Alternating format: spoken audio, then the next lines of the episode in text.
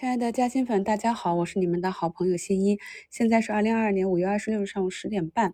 昨晚给大家加更了本年度第三次特别节目啊。那么第一次是在三月十六日的盘前，那么第二次呢是在四月二十五日的盘前叠加四月二十七日的早评啊。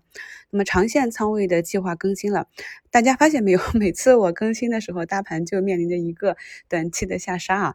那么这个下杀是无需恐慌的，在今天早评。置顶评论中啊，大概十点多啊，就跟大家写了，今日的恐慌差不多已经过去，大概率今日低点一线。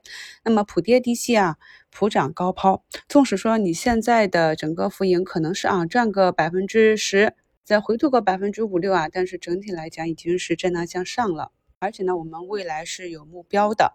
我也一直跟大家讲，这个光伏呢也就是缩量调整。昨天也跟大家讲了，那么并不是不看好锂矿，只是它从底部起来的比较多啊，很多都上涨了百分之五十多了，所以我就切换去了风能六幺八这些啊。那可以看到呢，现在像天顺风能涨了百分之四，大金重工百分之三啊。上低数控啊，也是从上一次到压力位啊，缺口那个位置嘛，一四九附近啊，那么高抛了之后。今天呢，早评也跟大家讲了，光伏是蛮好的，可以看到目前通威、隆基、阳光都是翻红啊。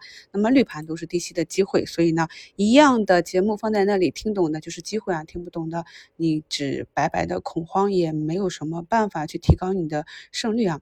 那么前几天在评论区也讲过，像文泰这种啊走弱了，走弱之后呢，我们就要注意风险，要不然就是把仓位调到还比较健康的，要不然就是等到止跌企稳之后啊，再去考虑如何处理。那目前的中通客车啊就要冲击十板啊，那么这个位置越高，肯定是风险越大。可以看到今天呢已经是大单流入二点四九亿啊，大单流出二点六一亿啊，这个分歧已经比较大了。所以整车这个板块呢，我觉得进入了逐步兑现的一个阶段。基本上呢，我们早盘去低吸的这些恐慌的。仓位呢都是比较安全的，我也讲过了，在整个反弹上行的这个途中啊，每一次下跌啊，都是我们中长线滚动加仓的机会啊。那么我具体的操作呢，也是在股市投资新米团今天的早盘实盘分享的置顶评论中了啊。大家可以看到，我也是给大家昨晚列了计划，那么今天早盘也是知行合一啊。至于呢，我怎么去把握一个日内的低点呢？在周六晚的直播里会跟大家去教授我的独门秘籍啊。好，今天低吸的任务已经完成啊，那么剩下的就是择机。为了控制一个整体的仓位来应对之后的震荡呢，会逐步的做一个高抛。